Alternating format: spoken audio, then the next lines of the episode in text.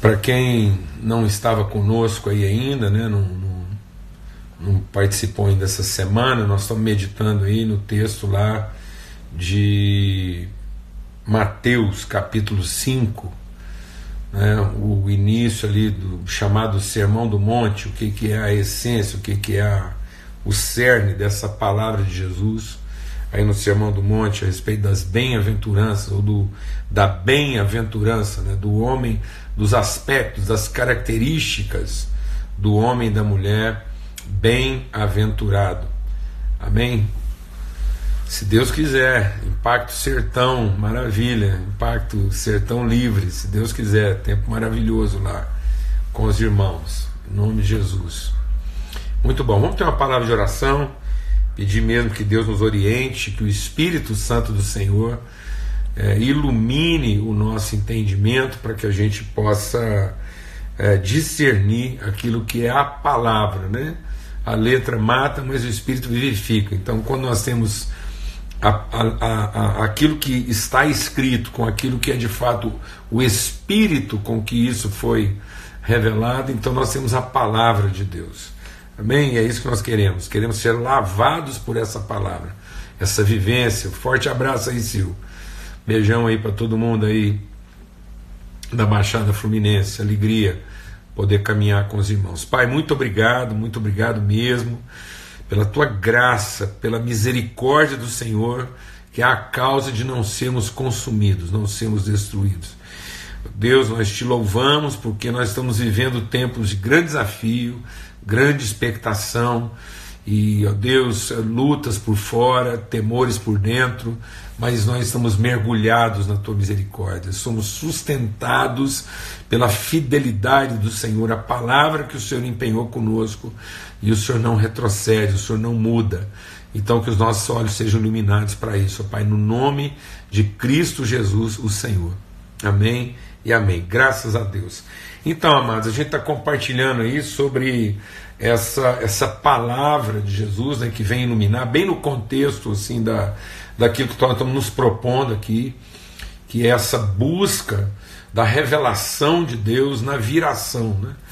Estou sempre lembrando aqui o Salmo 139, quando o salmista entendeu o eterno, quando ele entendeu o pleno de Deus a seu próprio respeito, então, aquelas coisas que eram relativas, né? alto e baixo, perto e longe, fácil, difícil, e favorável, desfavorável, e claro escuro, isso, isso acabou na vida dele, a ponto de ele dizer: por mais escura que seja a noite, ela se torna sol de meio-dia, porque agora, para mim, uma vez que eu percebo a eternidade da tua palavra, da tua vontade, do teu plano para mim agora noite e dia são a mesma coisa. Então é isso que nós queremos. Nós queremos atravessar por, por períodos de, de sombra, de obscuridade, mas com nosso entendimento iluminado. A oração de Paulo é isso: que sejam iluminados os olhos do vosso entendimento. Que nós possamos andar nessa luz de revelação, de uma consciência transformada do absoluto de Deus. Então, quando nós estamos falando aqui de bem-aventurança, nós estamos falando do absoluto de Deus, nós estamos falando do homem e da mulher que ele disse que faria, essa é a missão de Deus. Ele disse assim: façamos o homem singular definido. Então, é uma singularidade é uma, é uma definição absoluta, não é um relativo, não é um homem qualquer, não é qualquer homem, é o homem no sentido pleno, na sua relação plena, no seu absoluto. Então, é esse homem que é a imagem. Então, Deus não tem uma imagem, umas imagens. Então, por isso que Deus diz: não façam imagens, mas se submetam a ser a imagem. Então, Deus está ele está, ele está formando, ele está, ele está revelando essa imagem para que ele possa ser conhecido. E assim como Jesus é a imagem, porque ele, ele revela o Cristo de Deus, esse pleno de Deus, o homem pleno, ele dá a luz, ele, ele, ele, ele, ele gera, ele concebe, né? ele flui de dentro dele a igreja, que é o seu corpo. Então, essa relação plena de Jesus e a igreja, esse, esse Cristo que é Jesus o cabeça e a igreja o seu corpo, essa pessoa plena formada, é a imagem. Então nós como povo, nós como comunidade somos essa plenitude de Deus revelado. Nós somos sacerdócio santo, povo de propriedade exclusiva de Deus. Nós somos o ministério, nós somos a materialidade das suas virtudes invisíveis. Então, é esse o sentido da bem-aventurança. A bem-aventurança não é uma sorte, não é um acaso, a bem-aventurança não é um desejo do meu coração, não é uma sugestão. Então Jesus não está dizendo, ó, oh, bem-aventurado, quem sabe vocês não gostariam de ser bem-aventurado? E ele está tentando nos convencer a respeito disso, e quem gostar da ideia vai aderindo, né? O que pode. E também não é um, um ranking de uma bem-aventurança melhor do que a outra, não. Aqui estão todas as características do homem, que Deus chama de homem, ou humano ser, homem e mulher, nas suas relações. Então, essas características, elas são todas as características do homem e da mulher bem-aventurado. Então nós não temos aqui uma opção, nós não temos aqui um, uma prateleira que eu vou escolher, ah, eu, eu sou manso, mas não sou assim tão pacificador, eu choro, mas eu não sou assim tão misericordioso. Então, não é nada disso não, amados. Isso aqui não é uma escolha, é uma decisão. É nos submetermos a um projeto, submetemos a um plano, uma vontade. Esse, esse caráter bem-aventurado é o que Deus está chamando de homem. É o que, Deus, é o que ele diz que faria. Então farei, façamos. E ele criou. Então isso está estabelecido e foi revelado em Cristo Jesus. Por isso que Paulo diz: seguindo a verdade em amor, cresçamos, nós vamos nos desenvolvendo para chegar à estatura de varão perfeito. Essa estatura de varão perfeito é o homem bem-aventurado. Por isso que é como uma árvore plantada que vai crescendo até dar o seu fruto. Então é um processo completo, pleno. Ninguém vai ficar mais ou menos. Todos somos chamados a chegar a essa plenitude de vida e, e a nos submetermos a essa condição. Amém? É, é por isso que é, é, é, essencial a gente refletir sobre isso num tempo mesmo de quarentena, de quaresma, porque é um, é um esforço, é uma angústia provocada por Deus para que sejam tiradas de nós qualquer outra impressão, qualquer outro pensamento, qualquer outra tentação, qualquer outra tentativa de um projeto diferente de uma proposta diferente, para que nós sejamos totalmente submissos, para que, que a gente não tente a Deus, para que a gente não preste louvor e adoração e, e, e culto a qualquer outro tipo de propósito e que a gente não use as habilidades que Deus nos deu para conquistar qualquer outra coisa, a não ser que tudo isso seja para a vontade de Deus. E às vezes as pessoas ficam pensando que a vontade de Deus é um fazer. Ah, eu queria saber qual é a vontade de Deus para minha vida. Ó, sabe qual é a vontade de Deus para todos nós? É que a gente seja pleno, é o quem. A vontade de Deus é o quem, é o quem de Deus, essa é a vontade. Então venha sobre nós o teu reino e seja feita em, com e através de nós a sua vontade. Qual é essa vontade? Que você seja pleno. Que nós sejamos plenos, que a nossa relação seja plena, que ninguém faça nada por carência, ninguém faça nada por obrigação e nem por necessidade. Então, aí, quando eu entendo, quando eu entro nessa dimensão do, do viver contente, de ser a pessoa contente, plena, bem-aventurada, tudo que eu fizer será bem sucedido. Então não há uma atividade ou outra, não é uma área da minha vida que eu vou ser bem sucedido numa coisa e não vou ser na outra. Não, todas as áreas da minha vida, em todas as circunstâncias situações. Até mesmo quando às vezes eu sou forçado por uma circunstância a fazer aquilo que às vezes não é habilidade, não é o que eu gosto de fazer. Então José estava preso e estava pleno. Paulo estava preso e estava pleno. Jesus estava crucificado com as mãos pregadas, os pés pregados, ou seja, impossibilitado, imobilizado e pleno de revelação, pleno de autoridade, cumprindo a vontade de Deus, glorificando o nome do Senhor. Amém? Porque é esse homem cheio, a imagem a revelação, a materialidade das suas virtudes. Tá bom? Então, falando sobre isso, a gente começou ontem construindo esse cenário, né? Isso Jesus revela a percepção que ele tem da multidão, ele busca então uma, uma perspectiva superior dessa realidade, ou seja, ele não vai formar nenhum conceito a partir da, dos anseios, a partir daquilo que é o, as, são as carências e as demandas e as aflições, mas ele, sensível a essa realidade das multidões, ele busca uma perspectiva do alto para trazer direção para isso. Amém? Ele, ele se assenta, então é um momento da gente aquietar o espírito, aquietar o coração, e ele se assenta, há uma intimidade, os discípulos se aproximam e ele então passa a ensiná-los. E aí, quando ele passa a ensiná-los, ele diz assim: nós vamos ficar aqui no primeiro, primeiro ponto, né? Bem-aventurados os pobres de espírito, porque deles é o reino dos céus. Bem-aventurados os pobres de espírito, porque deles é o reino dos céus. Ele não está ah, falando, é, é, é, interessante entender isso, quando ele, ele, é, é ele começa, ele não está falando de uma coisa relativa.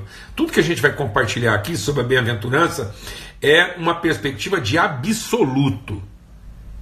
A bem-aventurança é de caráter absoluto, prevalece sobre qualquer outra forma de pensamento, é, é pleno, é absoluto.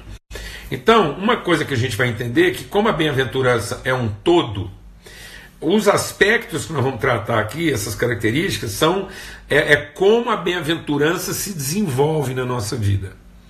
Então Jesus começa daquilo que é a semente, daquilo que é a condição essencial do ser bem-aventurado. Por isso que ele já abre essa revelação, é como se fosse uma condensação. Então ele está dizendo assim: bem-aventurado o pobre espírito, porque dele é o reino dos céus. Então ele está dizendo o seguinte: bem-aventurado esse porque isso significa a condição essencial para a gente discernir a vida bem-aventurada. Então isso não são elementos justapostos. Isso são características desenvolvidas a partir de um sêmen. E essa semente, esse núcleo essencial e gerador, essa primeira condição ela é primária. É a partir daí que toda a nossa compreensão de plenitude. Se eu não entender isso, se eu não compreender o que, que é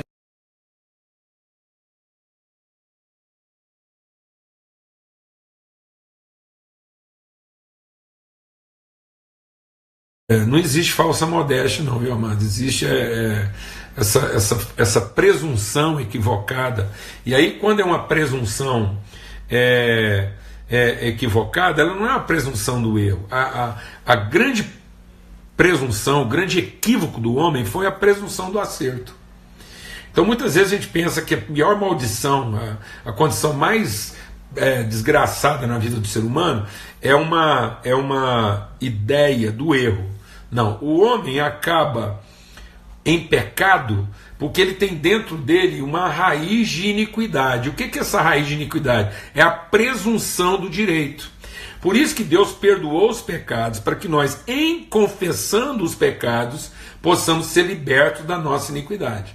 Então a palavra de Deus diz que quando uma pessoa é tenta, é, é, cai em pecado, ela não foi tentada por ninguém, ela não foi tentada pelo outro. Quando você tem raiva de alguém, não foi por causa do que o outro te fez. Você anda com raiva na sua vida, é porque você tinha uma expectativa a respeito do outro que não está correspondendo agora.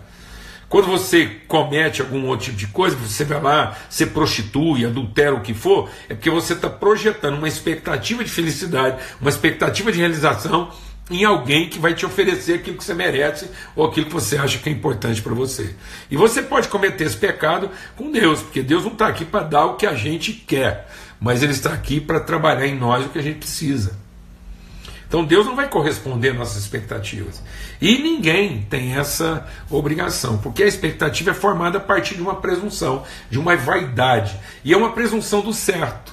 Por isso que eu acabo pecando. Eu acabo pecando porque eu presumi que a minha ideia era boa e que aquilo ia dar certo, que aquilo ia funcionar e que no fim eu ia alcançar uma felicidade merecida e pretendida. Então, quando eu entendo a minha miséria, eu, eu não gero expectativa. Eu não tenho expectativa. E eu estou apto, eu estou livre para o conhecimento. Por isso que é, eu vou conhecer a verdade, ela vai me libertar. Porque eu só vou conhecer a verdade se eu deixar de querer interpretar a verdade na, na, na, na, na, forma corrompida da minha presunção. Então tem muita gente que ele ouve, ouve, ouve e não aprende. Por quê? Porque ele quer traduzir a verdade na sua realidade. Ele quer fazer com que essa, essa verdade que está sendo ensinada responda às suas expectativas. Então, quando Jesus está falando de miséria, ele está falando da miséria no seu sentido absoluto. Não é, não é uma pobreza. A ideia da pobreza é uma ideia relativa. Muitas vezes a nossa ideia de pobreza é um comparativo de mais ou menos, maior ou menor, mais fácil ou mais difícil. Então a gente tem a, tendência de é, quantificar a pobreza a partir de uma determinada riqueza. Então aí a gente corre o risco de estar sempre com conceitos relativos e não encaramos a nossa absoluta miséria. Então eu só vou discernir a dimensão do reino de Deus, o reino de Deus será pleno na minha vida quando houver um esvaziamento também absoluto daquilo que são minhas presunções, minhas presunções de acerto e as minhas expectativas formadas a partir dessas presunções. Então, por isso que quando eu estou diante da santidade de Deus, quando eu estou diante da plenitude de Deus, a primeira coisa que eu, que eu vou reconhecer, que eu vou conhecer, é a minha miséria. Então, para uma santidade absoluta, uma miséria absoluta. Senão eu não vou conhecer Deus plenamente. Senão qualquer qualquer tentativa de conhecimento de Deus, ela já vai fermentada das minhas presunções. Então tem muita gente que já foi vestindo Deus das suas histórias e das suas formulações religiosas, e nós vamos construindo altares para Deus, e toda vez que a gente quer relacionar com Ele, a gente espera que Ele venha e pouse né, naquele altar, naquele, naquele é, é, lugar que a gente preparou para Ele. É, para ele vir falar com a gente. Então ele tá, é um Deus que está lá refém das expectativas que nós temos dele. Então, para conhecer, nós temos que ter uma clareza de esvaziamento. Amém? E essa clareza de esvaziamento, de miséria no homem, ela não é no sentido negativo, ela é no sentido da consciência, ou seja, é, é, essa miséria ela é decorrente do afastamento. Então, porque nós nos rebelamos a partir de um suposto certo, de um certo presumido, nós nos afastamos da relação. Então, essa miséria, ela tem a ver com a relação e não com a capacidade. Então, ela, ela é a miséria decorrente de uma relação quebrada. Por isso que o arrependimento verdadeiro não é a confissão de um erro, mas é o reconhecimento de uma relação partida. E muitas pessoas, quando se veem diante de erros, elas querem confessar seus erros na tentativa de recuperar o direito e os méritos. Então muitas vezes ela está fazendo confissões para poder recuperar a posição perdida. Então isso não é um arrependimento, isso é uma tristeza, isso é um lamento, isso é uma frustração. E aí o verdadeiro arrependimento, ele não vem da constatação do erro, ele vem da tristeza da relação quebrada. É o arrependimento de perceber que há uma miséria, porque a relação foi quebrada. Então, a, a, plenitude ela tem a ver com a relação, e a miséria tem a ver com a quebra da relação. E aí, amados, quando a gente entende essa, essa miséria, né, e a gente entende onde está a plenitude, a primeira libertação, e a gente quer ir concluindo agora, nós falamos que a gente ia colocar isso de forma bem prática no nosso dia a dia, é a ansiedade. Por isso que a ansiedade é a raiz lá que é, é a forma como a minha iniquidade se revela primeiro. Onde é que está a minha ansiedade? Na ideia de que, de alguma forma, depende do que eu vou fazer o meu futuro ou o meu, ou o meu sucesso ou a minha garantia. Então isso é ansioso.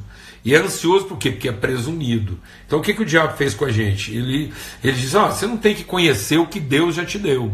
Você tem que se esforçar para chegar onde ele está.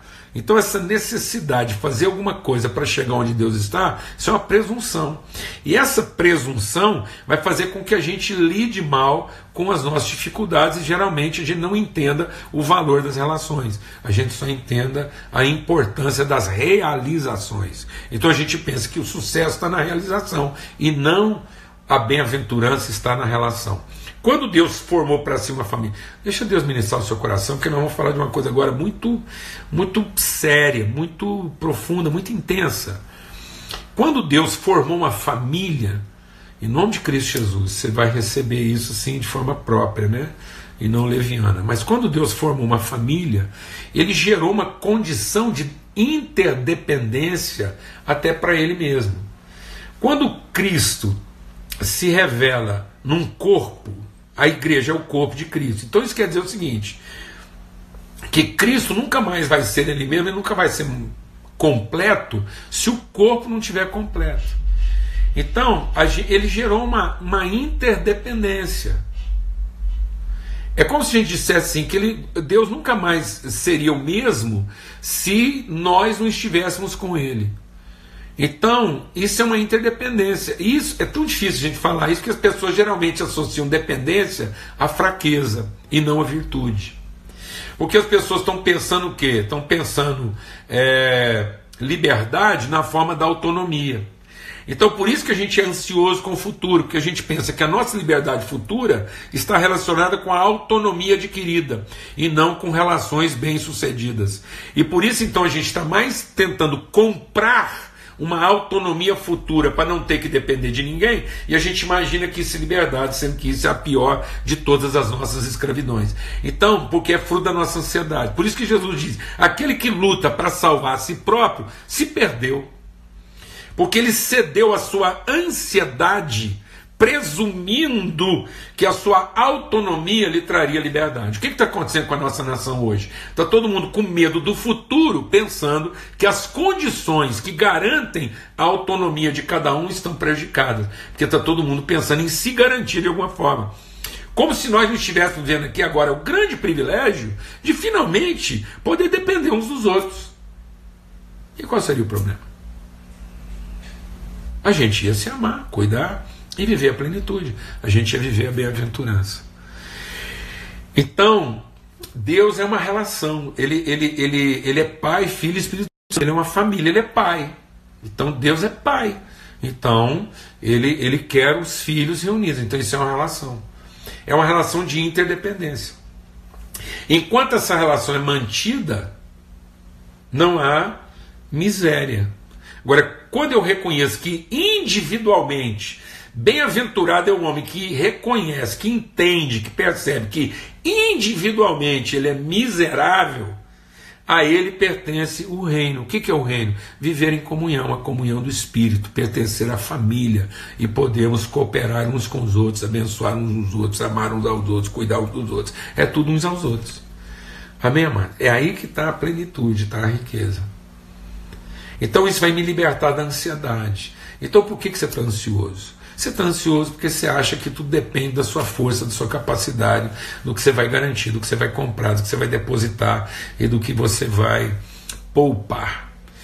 Então, essa ideia de que. Então, há, muita gente hoje está poupando, não porque ele tem um projeto, ele tem uma visão. Então, muitas pessoas hoje não poupam para um propósito, eles poupam para um acidente. Eles poupam para uma desgraça, eles poupam para uma fatalidade e não para um propósito.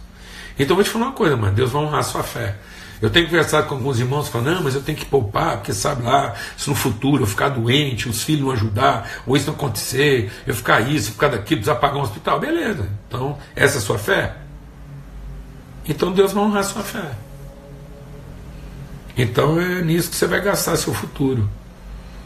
Agora, se você pensa que o seu futuro está a viver em família e você tem recursos para que você tenha condições de, em qualquer tempo da sua vida, ser um abençoador, poder repartir, compartilhar, sem ansiedade, sem o, o falso certo, sem a presunção equivocada de que são seus recursos, sua competência, sua capacidade, mas que é o coração, é a alma dadivosa, voluntária, então você está liberto da ansiedade.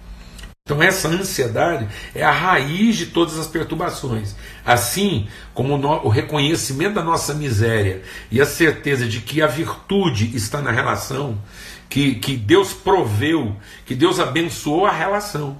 Então, todos os recursos necessários para uma relação, para um ser bem-aventurado, pleno nas suas relações, já foram providenciados. Então, onde haverá falta? Haverá falta na individualidade, haverá falta na ansiedade, haverá falta no egoísmo, haverá falta na presunção, haverá falta na expectativa. Então, quem vive das suas expectativas, das suas presunções, dos seus planos individuais, do seu egoísmo, da sua cobiça, da sua ansiedade, vai enfrentar a falta. Por isso não andeis ansiosos de coisa alguma. Glória a Deus. Então, quando a gente confessa isso, quando a gente finalmente é iluminado por esse entendimento, que a plenitude está na relação como família, como, como corpo de Cristo em Deus. Quando esse espírito tão bem-aventurado é aquele pobre, né? De espírito humano e que pode então ser pleno de espírito de Deus, pode ser pleno de comunhão. Ou seja, ele se esvaziou totalmente de qualquer expectativa de individualismo, qualquer, qualquer tipo de cobiça, de ganância, de senso de direito pessoal, de controle. Ele não está fazendo nada para ter controle, ele não está fazendo nada para ter garantias, ele não está fazendo nada para pensando em como é que vai ser a vida dele no futuro. Ele está fazendo todas as coisas para encontrar essa consciência de plenitude, para que ele, na relação, possa cumprir o seu propósito e tenha o que entregar de maneira plena.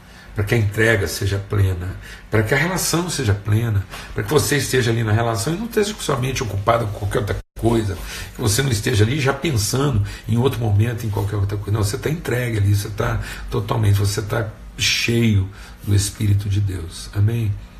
Glória a Deus.